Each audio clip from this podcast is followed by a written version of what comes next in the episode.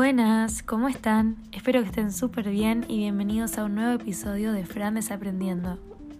En el día de hoy vamos a hablar de mi mejor amiga, la ansiedad social. Creo que es un término que actualmente se conoce mucho más y que se habla, pero creo que hay muchas personas que no tienen idea de lo que es, de lo que realmente es vivir con ansiedad social.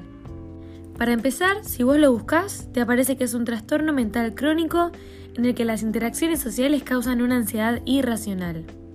Nos referimos a interacciones sociales cotidianas. Es decir, tenemos un miedo excesivo a situaciones que pueden ocurrir en el día a día, lo cual lo vuelve muy difícil de llevar. Mi objetivo con este episodio es que puedan entender mejor qué es la ansiedad social y cómo no juzgar al otro y cómo detectarla en otro obviamente no diagnosticándola, pero quizás algún síntoma que pueda tener una, alguna persona, tenerle paciencia. A ver, es normal sentirse nervioso en algunas situaciones, como cuando tenés una cita o tenés una presentación oral en el colegio, pero en el trastorno de ansiedad social o fobia social, estas interacciones y estas cosas que estaba nombrando causan demasiada ansiedad, mucha inseguridad y vergüenza por el qué dirán, o sea, es una ansiedad con personas, básicamente. No es lo mismo que ser tímido o que ponerse incómodo cada tanto. Es realmente otra cosa, que si no lo vivís, siento que no lo puedes entender al 100%.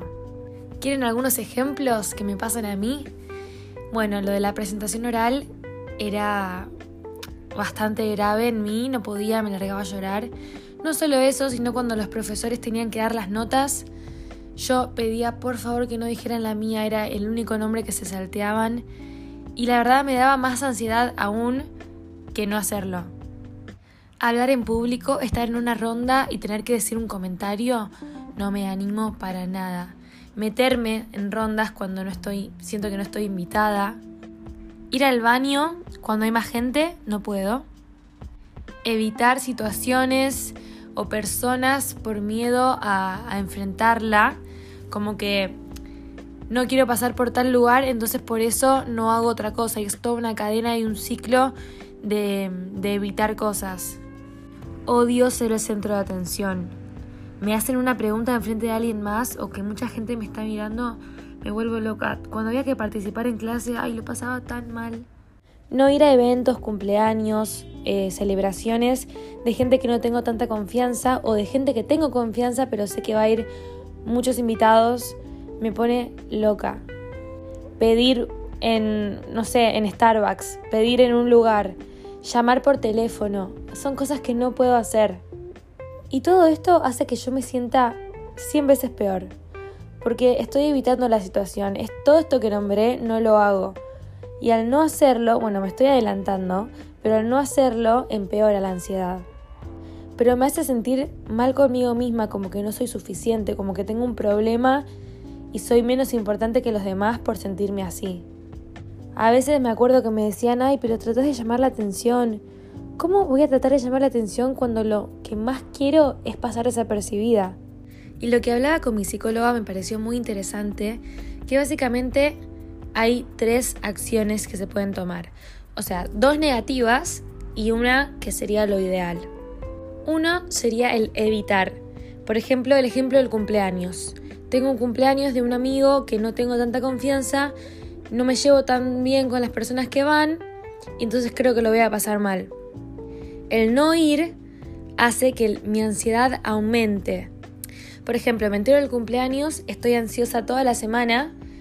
Cuando llega el día decido no ir. En el corto plazo mi ansiedad disminuye, porque es una sensación de alivio. Pero después vuelve a subir porque uno no enfrentó esa emoción, ese miedo que tiene cuando sufre ansiedad y le vuelve a aparecer y piensa, ay, tendría que haber ido, ay, me perdí de tal cosa, de, de otra, y así solo empeora el sentimiento. La otra es la huida, que básicamente es huir. Es ir, ver, estar, no sé, media hora, un poco más, ver que lo estás pasando mal e irte, no poder afrontar, no sentir ese control y tener que irte. Lo ideal en este caso sería asistir al cumpleaños. sería vencer esa ansiedad con algo que se llama terapia de exposición, que es básicamente hacer lo que te da ansiedad. ¿Es difícil? Sí. Porque uno dice, ay, estoy ansioso, ¿cómo me puedo calmar? No piensa, ay, hacer lo que me da ansiedad. No, no lo piensa, la verdad. Pero una vez que vos vas superando esas acciones, esas cosas que te dan miedo, ahí es cuando el sentimiento de ansiedad se te va a ir. Va a disminuir muchísimo más y vas a estar preparado para afrontar lo que es la vida y lo que son estas juntadas, cumpleaños, eventos, charlas. Entonces esa es mi recomendación si estás pasando por algo parecido o no tenés ansiedad social o ansiedad en general, pero hay algunas situaciones que te ponen nervioso. Pero creo que algo importante para rescatar acá es que conocemos, siento que casi todos conocemos personas que son más ansiosas que otras, que son miedosas, que les cuesta un poco más adaptarse o integrarse. Entonces, si vemos a esas personas, tratemos de darles una mano, porque uno nunca sabe cuánto lo necesita el otro. Cuán feliz le puede hacer que alguien lo invite a la ronda, que alguien le, le dé ayuda con una tarea, que alguien le diga que tenga un buen día. Porque a veces creemos que somos los únicos que sienten esas emociones, que somos los únicos que van a estar mal para siempre o que nos sentimos raros por experimentar cosas que capaz no se hablan. Pero la realidad es que la mayoría de nosotros tiene muchos síntomas parecidos o experiencias similares que podemos compartir.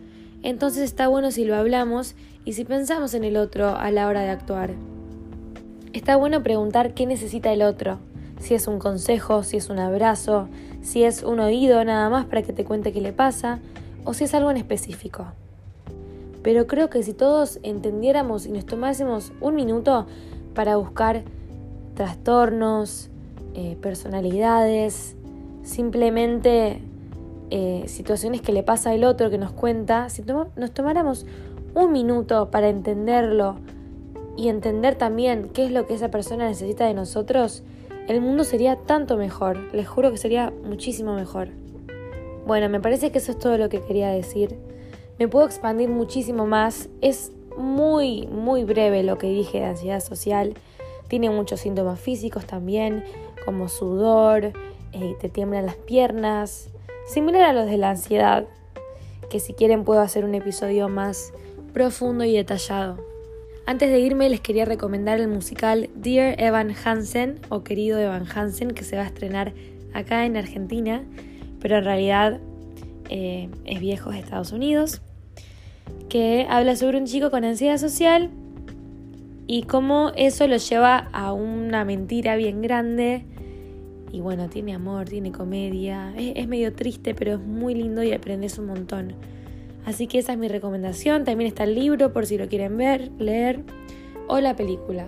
Pero recomiendo más el musical o el libro. Les mando un beso enorme, espero que estén súper bien y acuérdense que cualquier cosa me pueden escribir. Que tengan una muy linda semana.